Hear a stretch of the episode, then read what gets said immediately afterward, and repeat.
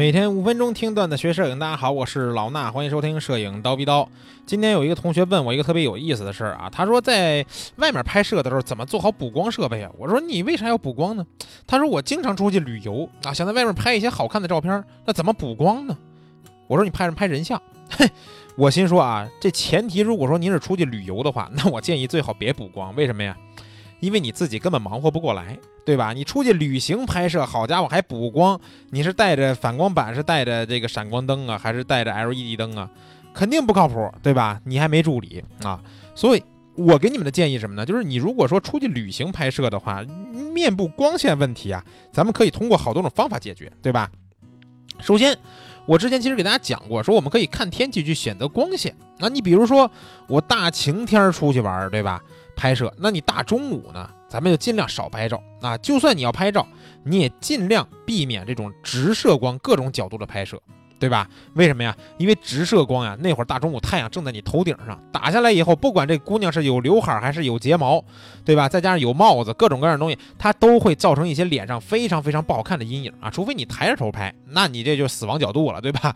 所以呢，大中午尽量要少的避免这种直射光线拍摄。那怎么叫避免直射光呀？咱就找阴影嘛，对不对？哪个地方你看有阴凉的地儿，您就进去拍去。这时候这光线一定是更好的，因为它都是相对来说柔和的，没有直射光线了，对吧？这时候也不存在说补不补光的问题了，只需要通过我们的曝光三要素去控制照片的整体亮暗就 OK 了，对吧？那如果是大晴天，早上或者晚上都是太阳升起来。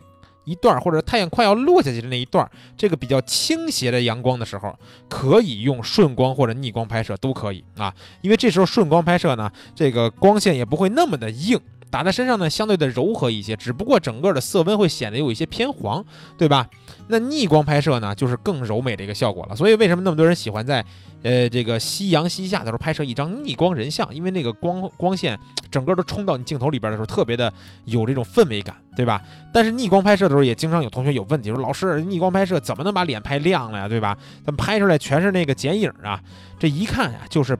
还不懂相机的曝光的一个，呃，三要素的一个元素的搭配，对吧？你你要是说用一个，比如光圈快门优先的这种半自动挡，那你肯定容易拍黑。为什么呀？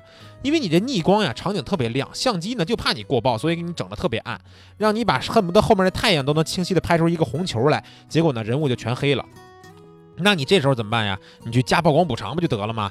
对吧？让它照片亮起来就行了。咱人眼是真实的呀。或者用 M 档拍摄的话，我就直接通过曝，就是这个曝光三要素，就把照片给拍的亮了就 OK 了啊。那也有人问老师，我这时候是不是必须用点测光呀？我跟你说，没有任何卵用。你点测光测出来也不一定真的那么准。你就只相信两个事儿就行了。半自动挡是曝光补偿，对吧？全自动挡就是你用你的曝光三要素去解决这个事儿就 OK 了。